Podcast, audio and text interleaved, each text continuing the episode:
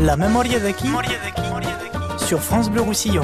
Bon dia. Bon dia. La classe, c'était la classe 43, alors c'était autre chose, c'était les chantiers de la jeunesse qui ont été créés par Pétain pour notre classe. Les autres, 41-42, ont été envoyés au travail obligatoire en Allemagne. hein. Ben, on avait un uniforme, mais on n'avait pas d'armes. Et on travaillait dans les bois, à faire du bois, les travaux agricoles. On avait été envoyés comme ça dans, dans le Rouergue ou dans d'autres régions, ça dépendait des, des besoins de ces camps. Vous aviez quel âge? Ben, on était de la classe 43, on avait 20 ans, tout simplement. Hein. Comme on fait le service militaire quand on a 20 ans, eh bien là, donc, ceux qui étaient de la classe 41, 42, c'était le travail obligatoire en Allemagne, dont certains sont revenus bien malades. La vie était-elle plus compliquée à votre époque ou aujourd'hui? Le problème, c'est toujours le même, la difficulté pour vivre, pour trouver un métier, gagner de l'argent, pouvoir faire euh, face, euh, euh, face à la vie. Et maintenant, donc, les gens sont peut-être plus facilement mieux équipés. Maintenant, tout le monde roule en voiture. Hein. Tout le monde, ou beaucoup, roulent en voiture.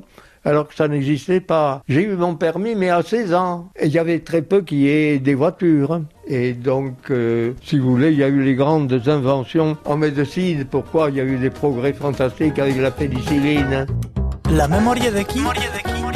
Sur France Bleu Roussillon.